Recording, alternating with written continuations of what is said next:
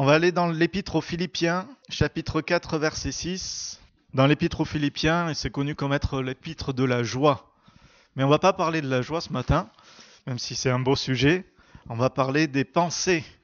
C'est aussi l'épître où Paul parle des pensées, de la vie intérieure. Et quand il est question des pensées, il faut bien comprendre, c'est pas juste les pensées qui nous traversent l'esprit, mais c'est toute cette vie intérieure qui se met en fonctionnement. Donc ça va des raisonnements jusqu'aux émotions, les affections, les sentiments, tout ce qui se passe à l'intérieur. C'est ça. Quand Paul parle des pensées, il parle de tout ce qu'on vit dans notre âme.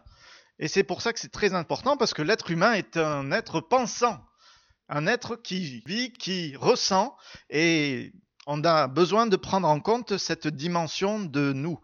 La Bible nous parle d'être qu'on est corps, âme et esprit. Et chaque dimension, Dieu a quelque chose à nous donner au travers de cette dimension humaine.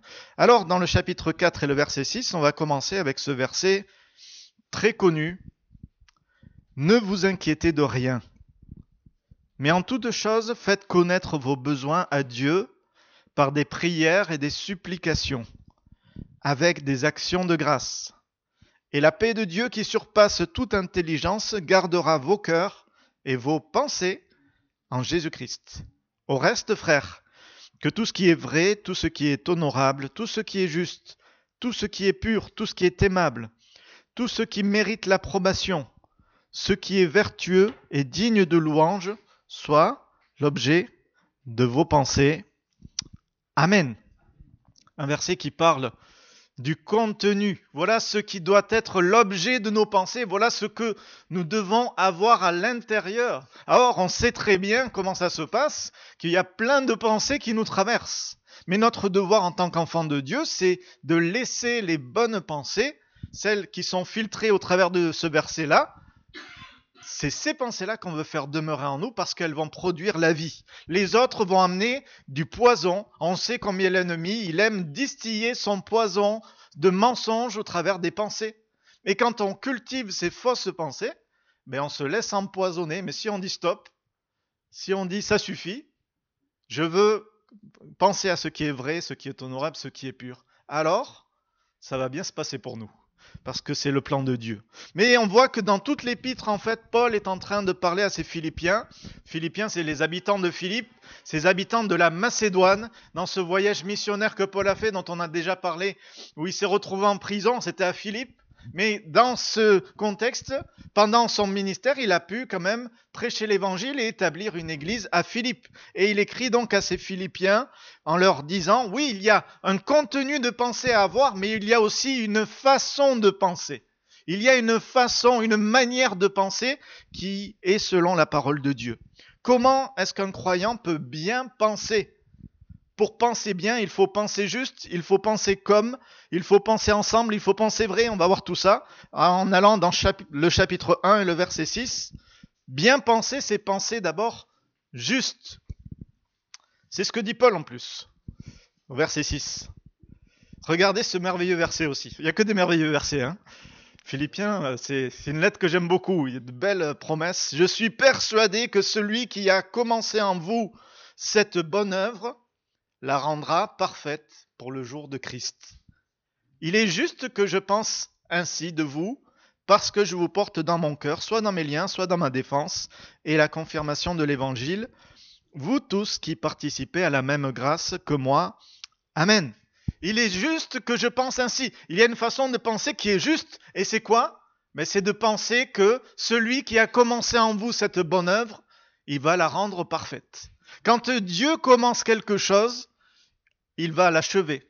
Hein Nous, souvent, on a du mal à aller jusqu'au bout, et c'est pour ça qu'il y a quelqu'un qui a dit mieux vaut la fin d'une chose que son commencement. Mais quand Dieu lui commence, on n'a pas à s'inquiéter, hein on n'a pas à, à réfléchir longtemps. Si Dieu a commencé un travail en moi, il va continuer son travail en moi.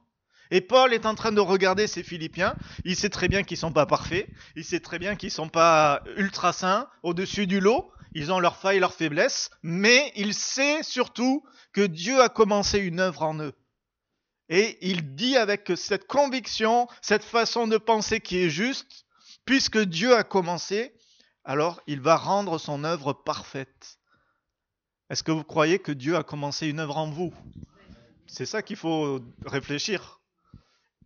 Alors attention, commencer, croire que Dieu a commencé une œuvre en nous, ça ne veut pas dire je parle de Dieu à tout bout de champ.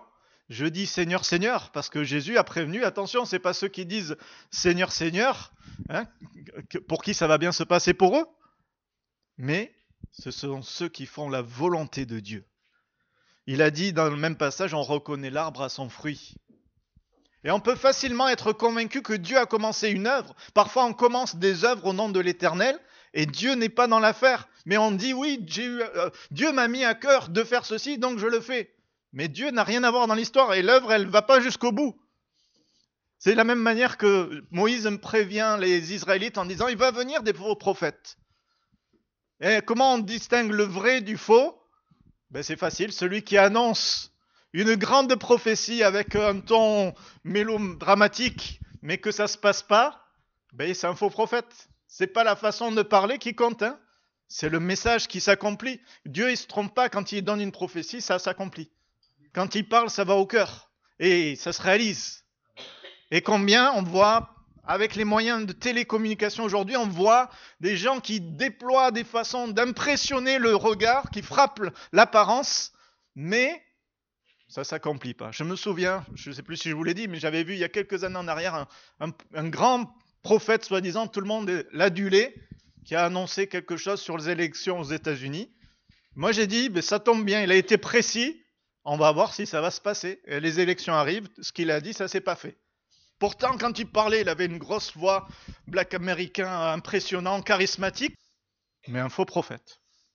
D'accord? C'est pas, c'est pas l'allure qui compte, hein c'est pas la couleur de peau qui compte d'ailleurs, ça n'a rien à voir. Ce qui compte, c'est que quand je parle, c'est vraiment le Seigneur qui a commencé une œuvre en moi. Et c'est pas parce que je dis Seigneur, Seigneur que c'est vraiment le Seigneur qui a commencé une œuvre en moi. Mais on reconnaît l'arbre à son fruit. Si nous disons Seigneur, Seigneur, mais que notre fruit c'est le mensonge, l'énervement, la colère, les mauvaises paroles, c'est peut-être le temps de réfléchir, de dire est-ce que c'est la semence divine qui est en train de pousser? Parce que la semence divine, elle produit pas ces fruits-là, hein, vous êtes d'accord? Est-ce qu'on voit un Jésus énervé, un Jésus qui ment, un Jésus... Non, non, quand Jésus habite en moi, c'est autre chose. L'amour, la paix, la joie, la patience. C'est ce que le Saint-Esprit produit. C'est comme si sur un buisson d'épines, on mettait un drap pour euh, mettre l'image d'un pommier. Et les gens s'approchent. Ah, le beau pommier s'approche pour cueillir la pomme et le drap se déchire et il, il se pique. D'accord? Pourquoi? Parce que c'est pas l'œuvre de Dieu, qui, c'est pas la semence de Dieu qui a été mise, mais on couvre en faisant croire qu'on a la semence de Dieu. Et Paul dit dans la fin des temps, il y aura des gens qui auront l'apparence de la piété, c'est exactement ça. Non, mais par contre, si Dieu a commencé une œuvre en nous et que cette œuvre se voit par les fruits, vous savez, c'est quoi le premier fruit par lequel l'œuvre de Dieu se voit? L'amour. Non. Le tout premier, tout premier. Non plus. Avant tout ça, là, c'est vous me parlez de ce que la, foi va pouvoir faire. La repentance, le fruit de la repentance. Euh, Jean-Baptiste, il prêchait, repentez-vous, produisez des fruits dignes de la repentance. Et eh oui, parce que la repentance, c'est je, je renonce. J'étais comme ça, j'étais colérique, j'étais énervé, j'étais menteur, mais je me suis repenti et maintenant je produis des fruits dignes de la repentance. Et le Seigneur, ben, a commencé une œuvre en moi et il va la rendre parfaite. Mais si je continue d'agir comme je faisais avant, ben, ce n'est pas l'œuvre de Dieu. Et il va pas achever son œuvre puisqu'il n'a pas commencé encore son œuvre. La repentance est le moyen d'ouvrir mon cœur à Dieu en disant Seigneur, viens faire ton œuvre en moi. Viens commencer ton œuvre en moi afin que tu puisses la mener jusqu'à la, perfection. Et si on se repent pas, ben on bloque l'accès. On empêche Dieu d'agir et de manifester son œuvre en nous, mais c'est pas ce qu'on veut ce matin. On veut ouvrir grand notre cœur et on veut laisser le Seigneur faire son œuvre. Donc une façon de penser juste, c'est cette façon de dire, Seigneur, si toi tu as commencé l'œuvre, alors tu vas la mener jusqu'à la perfection. On va au chapitre, au, chapitre 1 toujours, mais au verset 17. On, peut même aller au verset 15.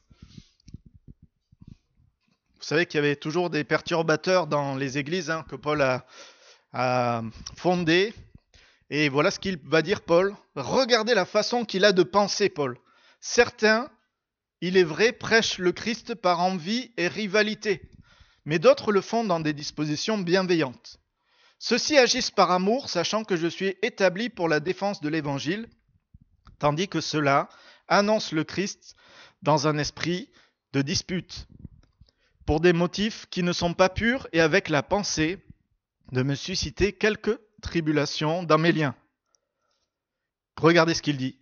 Qu'importe, de toute manière que ce soit sous un faux prétexte ou que ce soit en vérité, Christ est annoncé, je m'en réjouis et je m'en réjouirai encore. Amen. Christ est annoncé, je m'en réjouis. Peu importe la façon de faire. Il y avait des gens qui prêchaient euh, le Seigneur de tout leur cœur, mais il y en avait qui prêchaient en disant mais Paul n'est pas là, je vais prendre sa place, je vais prendre l'autorité sur l'Église, ou alors je vais enseigner. Euh, non, apparemment, puisqu'il dit euh, Christ est annoncé, donc c'est des bons enseignements, mais c'est les motifs qui sont derrière qui montrent que, ces personnes étaient mal intentionnées envers Paul. Ils voulaient peut-être montrer à Paul, tu vois, moi je suis libre et j'annonce l'évangile, toi tu es dans la prison, donc Dieu n'est pas avec toi, moi, Dieu est avec moi. Mais Paul, comment il réagit? Christ est annoncé. Pensez-vous qu'il était triste que les gens parlent comme ça contre lui? Bien sûr que ça devait l'attrister. Mais il se servait de cette tristesse pour crucifier sa chair. Et dans son esprit qui lui était dans la nouvelle vie, eh ben, il louait le Seigneur. Gloire à toi, Seigneur. Ton nom est annoncé. Vous savez souvent ce qui se passe quand on n'est pas d'accord dans, quelque chose, dans la façon de faire quelque chose, même si le fond est bon, eh bien, on jette tout.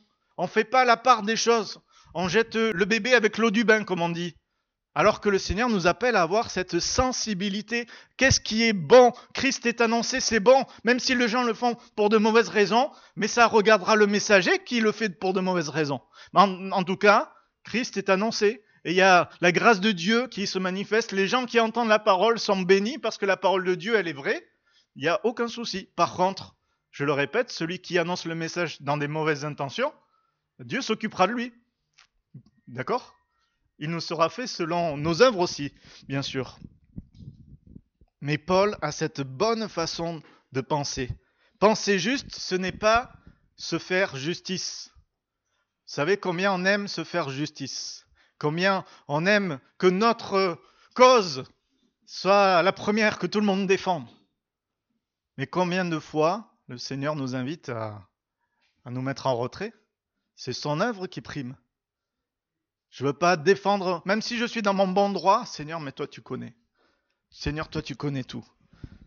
Dieu ne fera-t-il pas justice à ses élus qui crient à lui jour et nuit? Voilà ce que nous devons faire. Crier au Seigneur jour et nuit. Et vous savez la question que Jésus pose?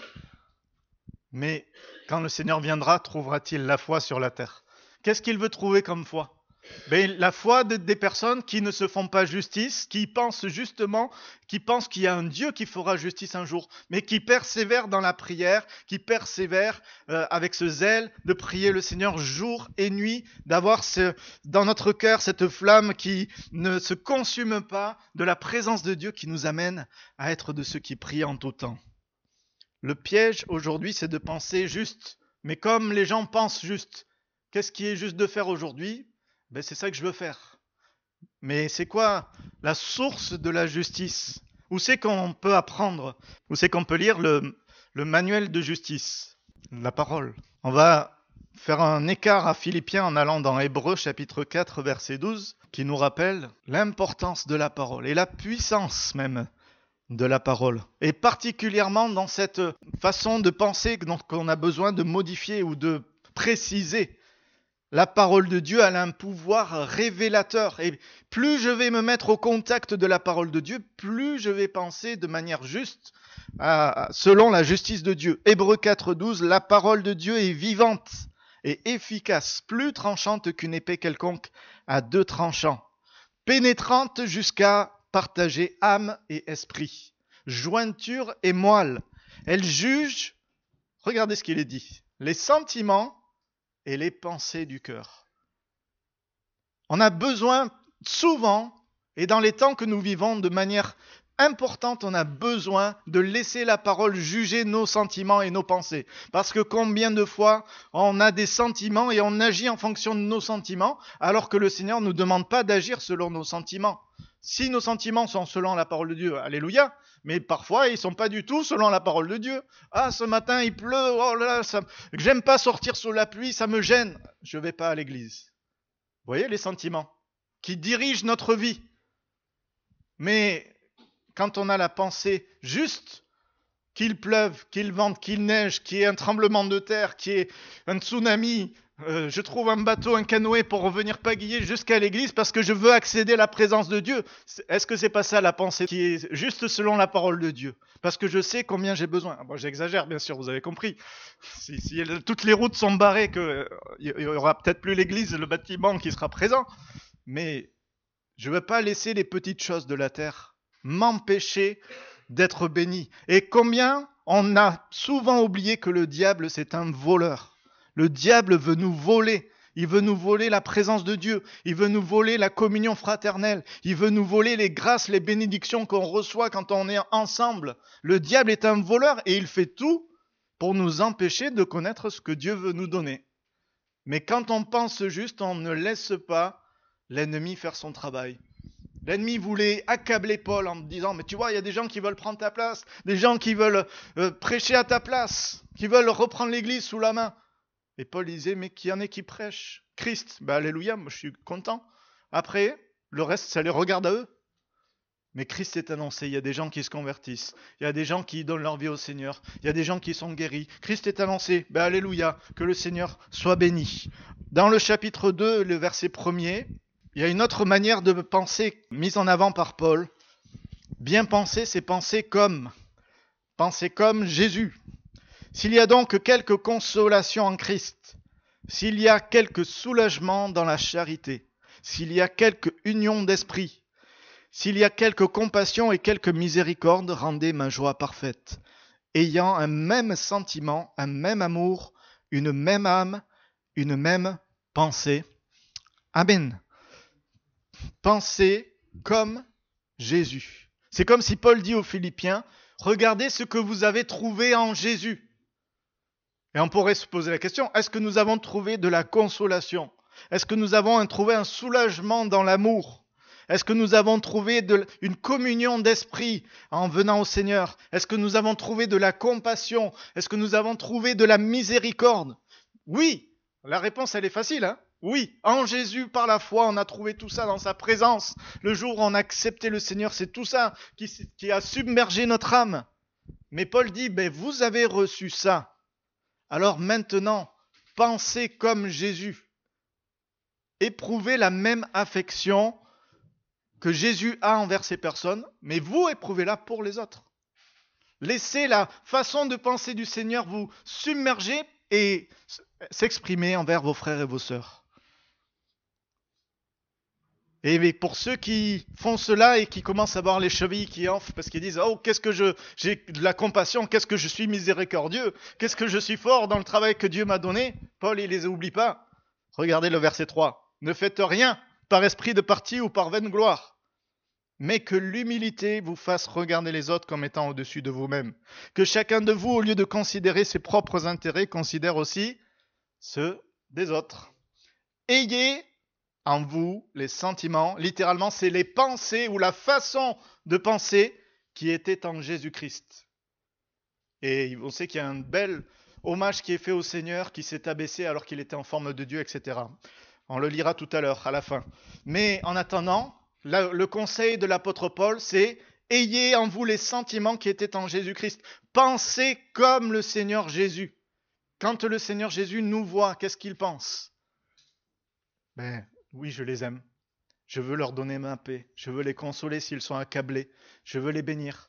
Penser comme Jésus, ça veut dire Seigneur, moi aussi je veux penser comme toi. C'est pour ça qu'il est dit ayez ce même sentiment. Si on pense tous à la manière du Seigneur Jésus, on va être unis.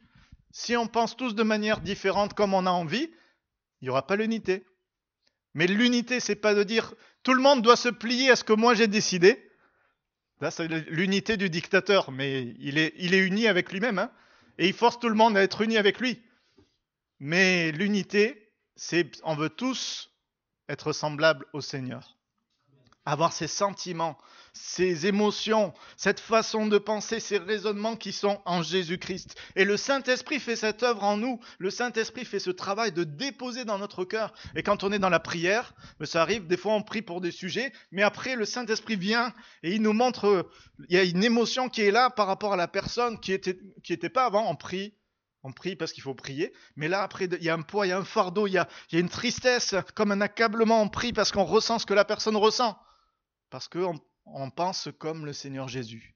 C'est quoi qui est mieux? De prier euh, vite fait parce qu'il faut le faire. Hop, j'ai la liste, j'ai coché tous les sujets de prière? On n'est pas dans un jeu de rapidité hein, de la prière. On est dans une relation avec le Seigneur authentique. Pensez comme le Seigneur. Jésus s'est abaissé de sa position divine pour devenir un homme. Mais il s'est pas arrêté là. Quand il était un homme, il s'est abaissé de sa position d'homme pour devenir un serviteur. Mais il s'est pas arrêté là. Quand il était serviteur, il s'est abaissé jusqu'à servir, jusqu'à donner sa vie. Tout le monde ne fait pas ça. Hein Jésus, qui était pourtant Dieu au-dessus de tous, il a choisi de s'abaisser de manière extrême pour nous montrer l'exemple. Et c'est pour ça qu'il est dit que son nom est élevé. Il a reçu le nom qui est au-dessus de tout autre nom. Penser comme Jésus, c'est pas laisser l'orgueil ou l'égocentrisme se développer c'est laisser la pensée de Christ en nous se développer et l'humilité de Christ. Jésus a pu dire de lui-même, alors c'est pas possible en fait, il n'y a que Jésus qui peut faire ça, qui peut dire je suis doux et humble de cœur et le vivre. Quand euh, quelqu'un dit moi je suis humble, ben, il a déjà à côté de, ce qu'il est en train de dire. D'accord? C'est un aveu d'orgueil. Tandis que Jésus, lui, il est parfait. Quand il dit je suis, mais, mais c'est une réalité, il est humble. Juste le fait de le prononcer dans le corps d'un homme nous montre que c'est vrai. Tandis que quand nous on le dit, ben, il vaut mieux pas le dire. L'humilité, ça se montre, ça se démontre. Et que le Seigneur nous aide à avoir les sentiments qui étaient en Jésus, qui nous conduisent à l'humilité, qui nous conduisent à regarder les autres comme au-dessus de nous-mêmes. Vous savez qu'il y a deux façons d'entendre ces versets, de les comprendre. Il y a la mauvaise et la bonne. La mauvaise, c'est de prendre le verset pour faire la leçon aux autres. Oui, il faut que le pasteur et les gens de l'Église arrêtent de considérer leur intérêt et qu'ils considèrent mes intérêts à moi. Ok, mais ça, vous êtes à côté. Hein Parce que c'est pas ça qu'il dit le verset. Le verset, dit exactement le contraire. Il n'y a personne qui peut se mettre à la place des autres en disant moi je dois recevoir la considération des autres. Non. Nous, on est tous appelés à ressembler à Jésus qui regardait aux autres, qui s'abaissait, et on sait combien le Seigneur, en servant les gens, il s'en est pas moins élevé spirituellement. Pensez à ce Seigneur Jésus qui est le maître de la terre et du ciel et qui est en train de laver les pieds des disciples. Mais est-ce qu'il était petit? Est-ce qu'il était méprisé dans ces moments-là? Je peux vous dire que la présence de Dieu était puissante dans ces moments-là. Autant, voire plus que le temps de, là-bas, de, de la Pentecôte parce qu'on réalisait la puissance de l'humilité du Seigneur et son amour pour ses enfants. Vous savez, des fois on veut les, choses extraordinaires, alors que dans les petites choses, le Seigneur se manifeste avec puissance. Un Dieu qui est en train de laver les pieds de ses disciples. Mais voilà ce que le Seigneur veut pour chacun de nous. Et ne pensons pas, tiens, celui-là devrait me laver les pieds, un tel, ça lui ferait pas de mal. Mais ça, c'est pas la façon de penser du Seigneur. Mais c'est qu'est-ce que moi je peux faire pour venir en aide à mon frère, à ma soeur ou à quelqu'un d'autre dans ce monde que le Seigneur va placer sur ma route. En fait, la bonne façon de comprendre le verset, c'est de dire quels sont les intérêts spirituels qui sont autour de moi? Les intérêts spirituels. D'accord? Et comment je peux y répondre? Penser comme le Seigneur nous amène au pardon. Et Paul va être très très pratique dans le chapitre 4, le verset 2. Il va, redire, mais ayez cette même pensée, ayez ce même sentiment. Mais il va le prendre comme conseil à des personnes qui sont fâchées. Non, dans les églises, on se fâche jamais. Ça arrive pas, ça. Ça devrait pas arriver. Parce qu'on a toutes les armes pour ne pas se fâcher, mais ça arrive. Et même du temps de l'apôtre Paul, c'était là. Mais regardez ce qu'il va dire, le conseil. Philippiens 4.2, j'exhorte Évodie et j'exhorte Saint-Tiche à être d'un même sentiment dans le Seigneur. C'était des personnes, quand on lit la suite, on voit qu'elles ont été des collaboratrices de Paul, elles l'ont aidé quand il était euh, en train de prêcher dans cette ville de Philippe. Mais pour une raison qui nous échappe, elles se sont fâchées. Et Paul les ramène à cette expression qu'il a dit à tout le monde. Ayez un même sentiment en Jésus-Christ. Ayez des mêmes pensées, parce que Jésus pense envers vous de cette manière-là, mais vous ne devez pas penser les uns contre les autres. Ce n'est pas possible. Si on pense à la manière du Seigneur, même s'il y a des incompréhensions, même s'il y a des questions à, régler, des positions différentes, on ne peut pas rester comme ça. Il faut que l'union du Seigneur nous, nous lie ensemble et nous permette d'avancer. Combien de fois on laisse le non-pardon être un obstacle à la vie spirituelle? Mais Paul est en train de dire, la bonne façon de penser comme le Seigneur, c'est justement de dire non à tout ça. Inspirez-vous des sentiments qui sont en Jésus-Christ. Est-ce que Jésus, il aime les deux personnes qui sont fâchées? Ben oui, il aime tous les hommes, hein même ceux qui le haïssent. Mais donc, si les sentiments du Seigneur sont déversés dans mon cœur, je vais pouvoir être capable, par sa puissance, par sa force, par mes moyens, c'est pas possible. Hein. Humainement, quand on est fâché, des fois, on, prend trop à cœur la cause de fâcherie. Mais quand on réfléchit, Seigneur, toi, tu es mort pour cette personne, toi, tu l'aimes, toi, tu as un plan pour elle. Alors donne-moi l'amour que j'ai besoin pour aller demander pardon. Mais ça, c'est un moyen de montrer que le Seigneur a commencé une œuvre en nous et qui va rendre parfait. Ceux qui disent moi j'ai toujours raison, c'est toujours les autres qui ont tort, ils sont en danger sur le chemin de la vie parce que ça c'est pas le sentier de la vie justement. Le sentier de la vie, il est pavé d'humilité, il est pavé de de ce désir de plaire au Seigneur et de dire Seigneur, je ne peux pas, je suis pas capable, mais que tes sentiments viennent en moi afin que je puisse faire ta volonté. On va au chapitre 3, bien penser, c'est penser comme le Seigneur, mais c'est aussi penser ensemble. Philippiens chapitre 3, verset 12. Ce n'est pas que j'ai déjà remporté le prix ou que j'ai déjà atteint la perfection. Tiens, Paul lui-même dit, il n'a pas atteint la perfection. Mais je cours pour tâcher de le saisir, puisque moi aussi j'ai été saisi par Jésus-Christ. Frère, je ne pense pas l'avoir saisi, mais je fais une chose. Oubliant ce qui est en arrière et me portant vers ce qui est en avant, je cours vers le but pour remporter le prix de la vocation céleste de Dieu en Jésus-Christ. Nous, nous, tous donc qui sommes parfaits, ayons cette même pensée. Et si vous êtes dans quelque autre avis ou d'une autre pensée, Dieu vous éclairera aussi là-dessus. Amen.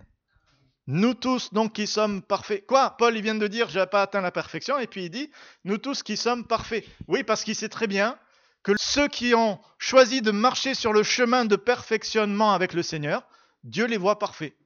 Ceux qui ont dit, moi j'ai, j'ai tout compris, je peux donner les leçons à tout le monde, mais ils sont pas sur le chemin de la perfection, ils sont en danger. Mais celui qui a compris qu'il a besoin de grandir, de faire des progrès, il est, aux yeux de Dieu, parfait. Parce que il sait que le Seigneur sait que c'est sur ce chemin-là qu'il va pouvoir avancer. Maintenant, parfois il nous laisse longtemps sur le chemin. Hein. Il nous permet de vivre longtemps aussi pour, pour qu'on se perfectionne de plus en plus, parce qu'il a un plan pour notre vie. Mais ce qu'on voit dans ce passage, Paul dit, ayons cette même pensée. Nous qui sommes parfaits, nous qui sommes matures spirituellement, nous qui avons compris ce que c'est que de croire au Seigneur et qui avons éprouvé cela dans les années, ayons la même pensée. Ça veut dire quoi? Ça veut dire avançons sur les bases qui nous sont communes. On voit souvent des croyants qui agissent à l'inverse en disant tout le monde doit se plier à ma façon de voir l'Église, sinon je m'en vais. C'est moi qui dois imposer comment l'Église fonctionne et les autres doivent dire oui, sinon je m'en vais. Vous avez déjà vu ça?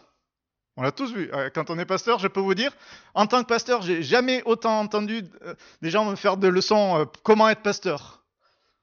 C'est incroyable. Les gens vous, ils vous expliquent comment vous devez être un bon pasteur, et puis ils ne sont pas là dans l'église. Donc moi j'écoute, hein, c'est bien.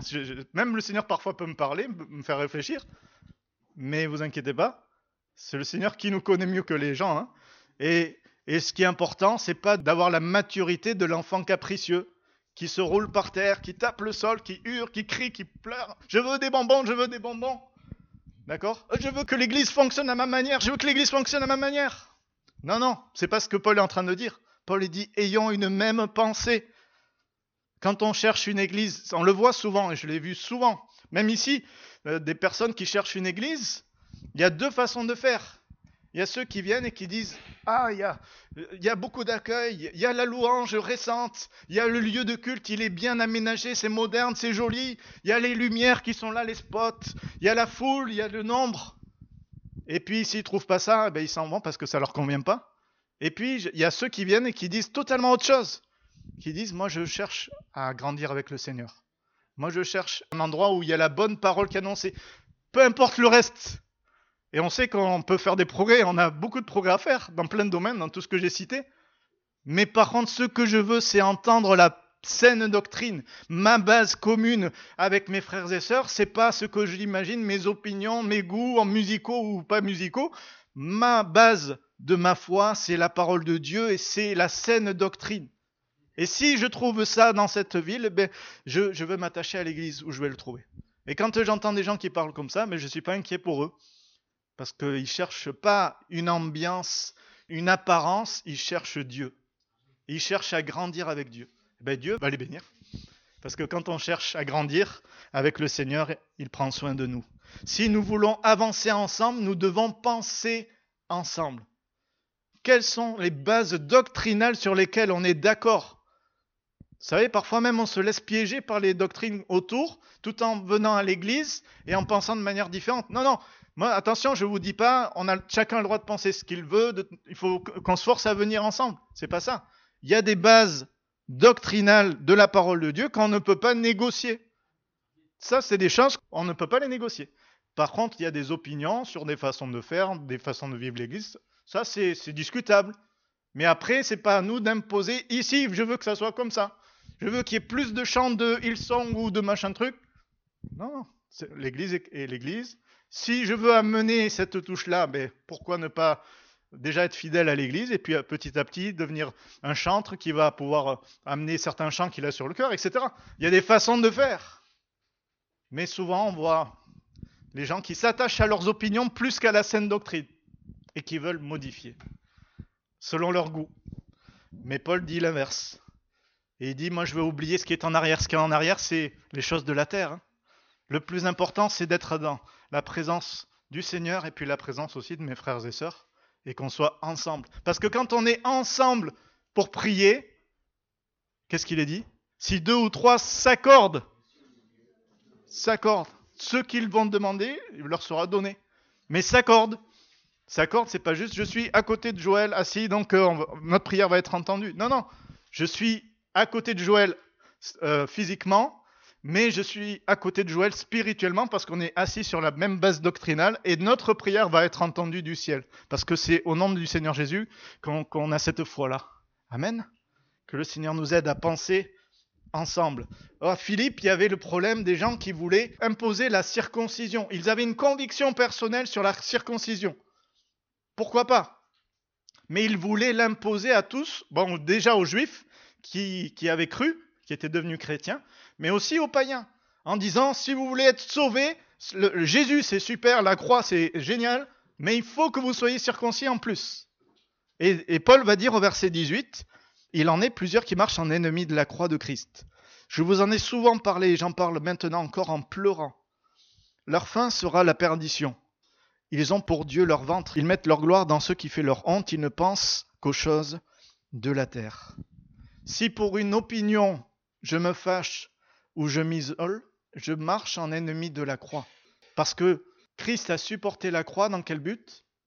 Dans le but de rassembler son Église, de bâtir son Église, d'unir son Église. Si je fais quelque chose qui divise, je marche en ennemi de la croix. Vous êtes d'accord avec ça?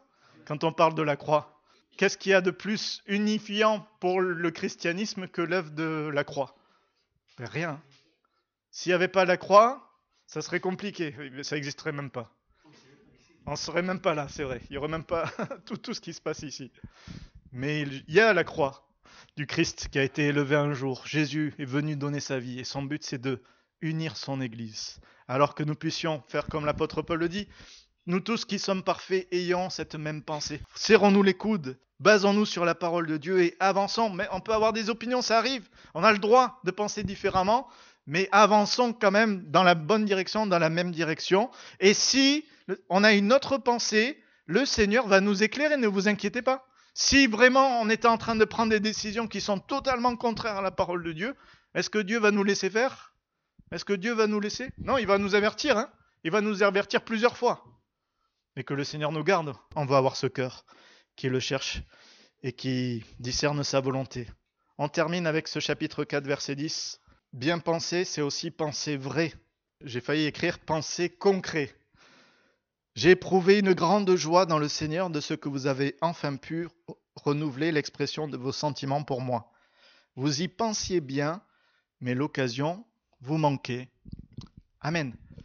Il est question de l'expression des sentiments, l'expression de l'affection, l'expression des pensées, mais vous savez, ça avait quelle forme? Ben, C'était financièrement. L'église de Philippe, c'était la seule église de Macédoine qui a compris la vision missionnaire de Paul et qui a dit, mais on n'a pas beaucoup de moyens, mais on veut soutenir le ministère que Paul a.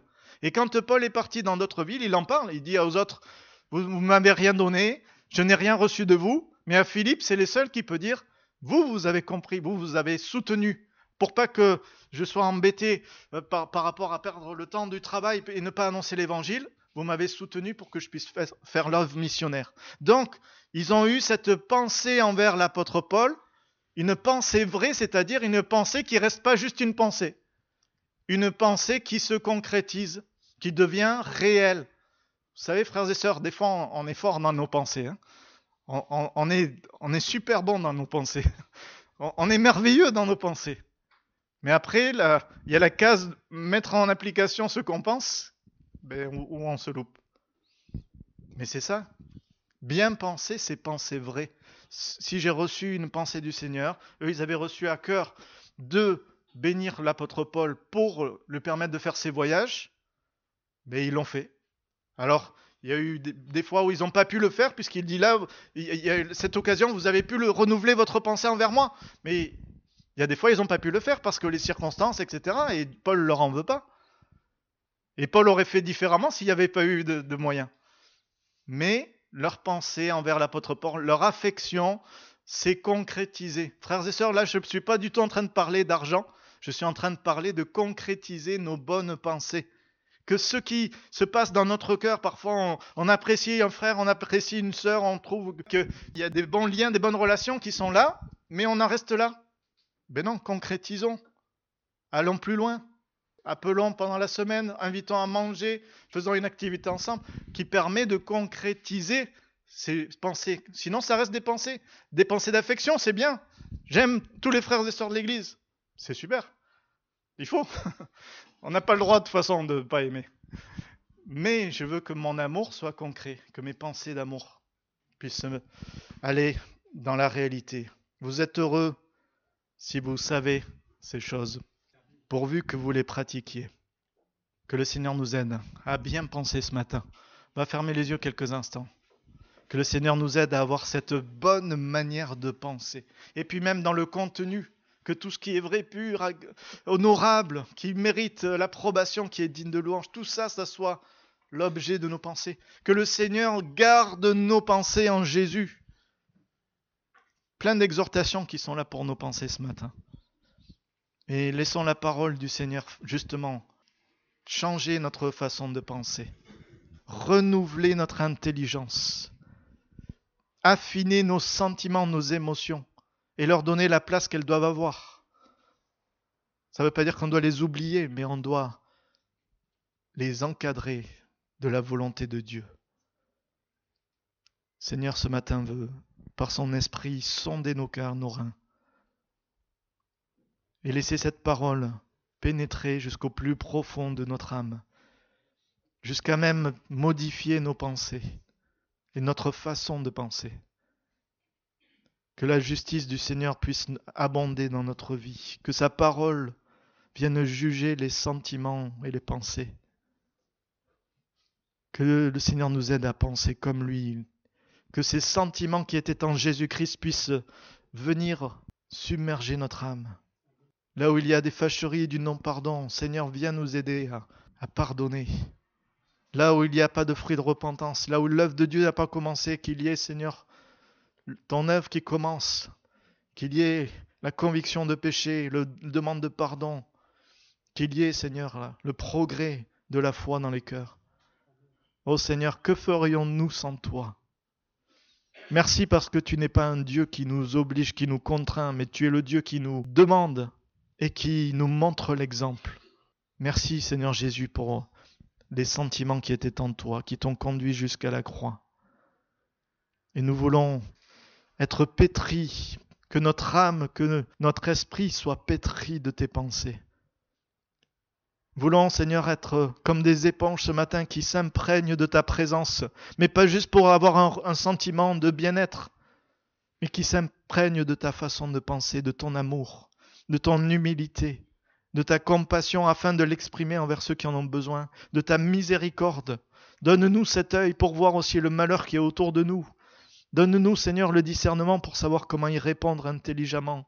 Donne-nous la sagesse, Seigneur, dans ces temps que nous vivons, pour vivre la foi de manière concrète et bénissante aussi pour ce monde qui a tellement et tellement besoin. Seigneur, quand je vois les drames qui se passent dans ce monde, même dans notre département, Seigneur, je te demande, oui, de bénir tes églises et de faire en sorte que nous soyons de ceux qui pensent comme toi. Aide-nous, Seigneur. Amen.